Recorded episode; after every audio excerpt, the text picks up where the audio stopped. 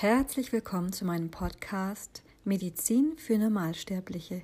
Ich bin Suhal Tepas und heute schauen wir uns die Lehre vom Gewebe und der Haut an.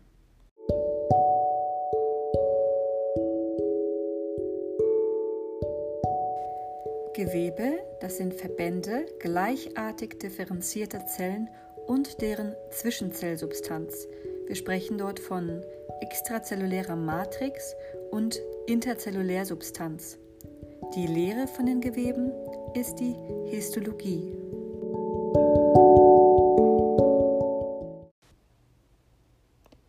Das erste Gewebe, aus dem wir sozusagen entstehen, entsteht aus Zellverbänden, dem sogenannten Keimblatt. Dort finden wir eine Innenschicht, das Endoderm, dann finden wir eine Mittelschicht, das Mesoderm, und wir finden das Ektoderm, das ist die Außenschicht. Aus diesen drei Zellverbänden entsteht ein Gewebe und aus diesen Geweben werden all unsere Organe und funktions-, voll funktionsfähigen Strukturen im Körper gebildet. Nun ist es so, dass menschliche Zellen einzeln und scheinbar isoliert im Gewebe liegen können. Da hätten wir zum Beispiel die Fibrozyten des Bindegewebes. Die menschlichen Zellen können sich allerdings auch zu komplexen Strukturen zusammenschließen.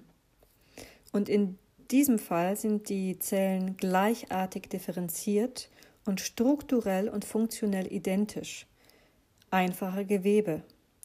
Und es können aus unterschiedlichen Zellen zusammengesetzte Gewebe entstehen.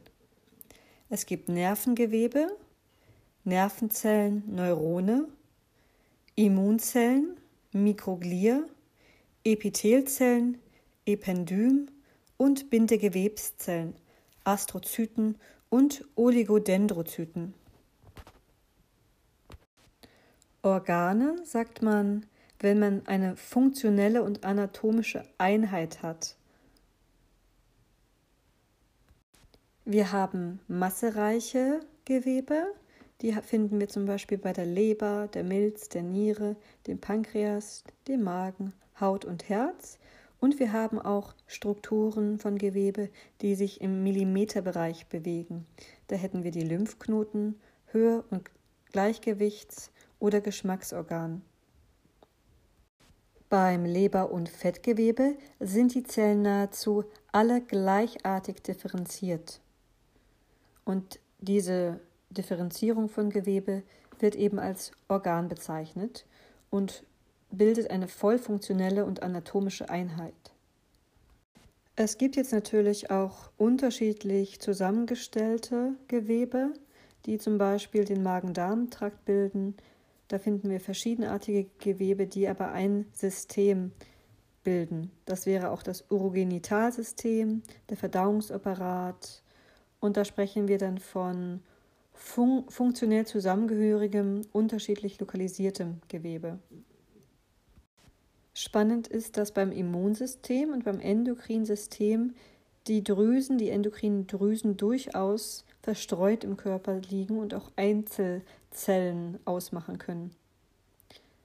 Das Knochenmark wäre ein blutbildendes System und manch einer bezeichnet auch das Blut als Organ. Fassen wir zusammen, jedes anatomisch zusammenhängende Gewebe einheitlicher Funktion stellt prinzipiell ein Organ dar. Wir finden bei quergestreifter Skelettmuskulatur, Fettgewebe und Knochen verstreut liegendes Gewebe, denn es ist anatomisch an verschiedenen Orten des Körpers lokalisiert und bildet aber trotzdem einen Funktionskomplex. Das Bindegewebe zum Beispiel ist über den gesamten Organismus verteilt. Es ist in sämtlichen Organen des Körpers vorhanden, bildet aber selbst kein Organ. Man kann das Bindegewebe, das Interstitium und seine Zellen, die Fibrozyten, als Bindeglied zwischen dem Gefäßraum des Blutes und den angrenzenden Zellverbänden bzw. Organen ansehen. Man hat inzwischen erkannt, dass eine Verwandtschaft unterschiedlicher Gewebe besteht, zum Beispiel eine Verbindung zwischen Muskel- und Bindegewebszellen oder Nerven- und Epithelzellen. Die Zellen des Fettgewebes, des Knorpel, Fettgewebes, des Knorpels und des Knochens gehen zum Beispiel aus den Fibrozyten oder Fibroblasten, den Bindegewebszellen des Knochens hervor. Und sämtliche menschliche Gewebe werden jetzt in vier unterscheidbare Arten kategorisiert. Wir haben das Bindegewebe, einschließlich des Fettgewebes, Knochen- und Knorpelgewebe. Dann haben wir das Epithelgewebe, einschließlich des Parenchyms der meisten Organe. Und die Muskulatur, quergestreift glatt, die Herzmuskulatur. Und wir haben das Nervengewebe, das Bindegewebe ermöglicht also Räume im Körper abzugrenzen voneinander. Drei flüssigkeitsgefüllte Räume existieren. Wir finden das Zytoplasma der Zellen, der intravasale Raum der Blut- und Lymphgefäße, das Interstitium als Raum und Bindeglied zwischen diesen beiden Kompartimenten. Wir Erwachsenen bestehen zu 50 bis 60 Prozent aus Wasser. Und der Rest von uns verteilt sich auf Fette und Moleküle, die entweder im Körper Wasser gelöst sind oder in Strukturen des menschlichen Körpers vorzufinden sind, die uns mechanisch stabilisieren. Der intrazelluläre Raum ist doppelt so groß wie der extrazelluläre Raum.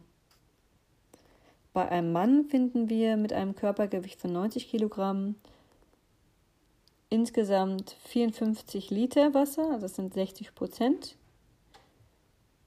Davon 36 Liter intra und 18 Liter extrazellulär. Und im Interstitium 13,5 Liter und im intraversalen Raum 4,5 Liter. Das Interstitium ist der Raum des Bindegewebes.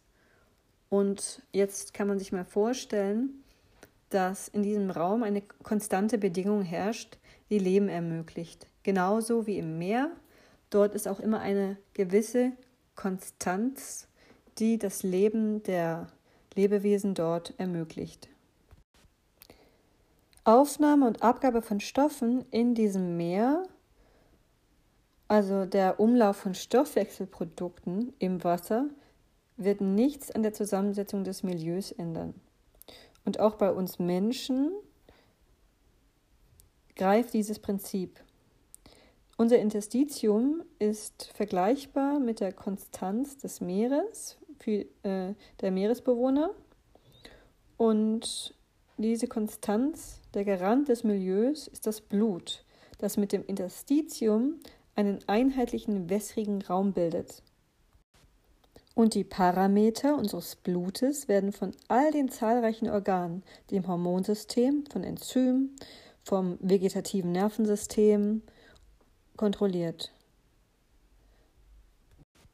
Solange keine ernsthaften pathologischen Einflüsse die Körperzellen, die Organe und das Blut beeinträchtigen, kann dieses Milieu auch aufrechterhalten werden. Nun hatte ich ja vorhin vom Embryo erzählt das aus dem Bindegewebe entsteht und überwiegend aus dem mittleren Keimblatt, dem Mesoderm.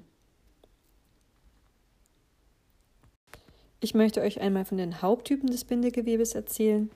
Wir finden lockeres, weiches Bindegewebe am allerhäufigsten. Wir haben straffes, kollagenfaserreiches Bindegewebe, zum Beispiel in Organkapseln, Bändern und Sehnen. Wir finden retikuläres Bindegewebe im Knochenmark und in der Haut, gallerartiges Bindegewebe, umschrieben im Nabelschnur und Zahnpulper. Wir finden Fettgewebe, überall verteilt im Körper, und wir finden Knorpelgewebe. Knorpelgewebe zum Beispiel in der Nase. Knochengewebe wird auch als retikuläres Bindegewebe, die Grundstruktur des Knochens, genannt. Dieses Bindegewebe wird im weiteren sekundären Schritt verkalken. Im Bindegewebe finden wir also den intravasalen Raum der von Blut- und Lymphgefäßen durchzogen ist und das Bindegewebe ist demnach reichlich durchblutet. Es äh, enthält zusätzlich Lymphgefäße und Nerven. Knorpelgewebe ist als einzige Ausnahme nicht durchblutet. Es ernährt sich durch Diffusion. Wir haben Zellen im Bindegewebe. In diesem interstitiellen Raum beherbergen wir Bindegewebszellen, die sogenannten Fibrozyten.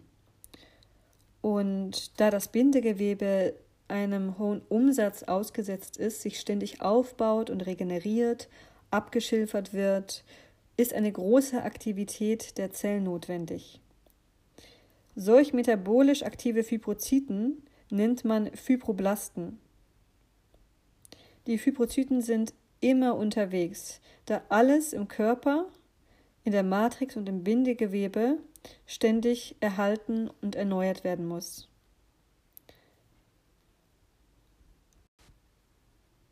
Und die Halbwertzeit der meisten Bestandteile des Bindegewebes überdauert ein bis zwei Wochen. Nur Kollagen bleibt ein bisschen länger. Und die Fibrozyten des Knorpels nennt man Chondrozyten. Diejenigen des Knochens, Osteozyten bzw. Osteoblasten und die Fettzellen des Fettgewebes, Adipozyten. Fibrozyten und Fibroblasten sind große Zellen, die je nach Gewebe unterschiedlich aussehen können. Sie haben dicke Fortsätze, sind zuständig für den Aufbau der bindegewebigen Matrix mit all ihren Strukturen. Die Fibrozyten sind also nicht einfach isolierte Zellen, sie sind in ständiger Kommunikation in dieser Einheitsmatrix und produzieren was gerade gebraucht wird.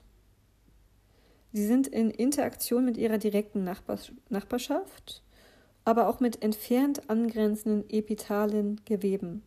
Und sie stimmen ganz genau und fein ab, welche Grundsubstanz produziert werden muss, je nachdem, welche Anforderungen gerade anstehen. Die Retikulumzellen finden wir im Geweben des Knochenmarks oder des lymphatischen, der lymphatischen Organe und die haben fibroblastenartige Zellen mit sehr langen Fortsätzen und diese Fortsätze kommunizieren. Sie bilden ein maschenartiges Netzwerk, das sogenannte Retikulum. Wir finden noch eine Zellart im Bindegewebe und zwar sind das die Mastzellen. Diese entstammen den basophilen Granulozyten des Blutes. Und sie sind da, wo Entzündungen der Zellen sind.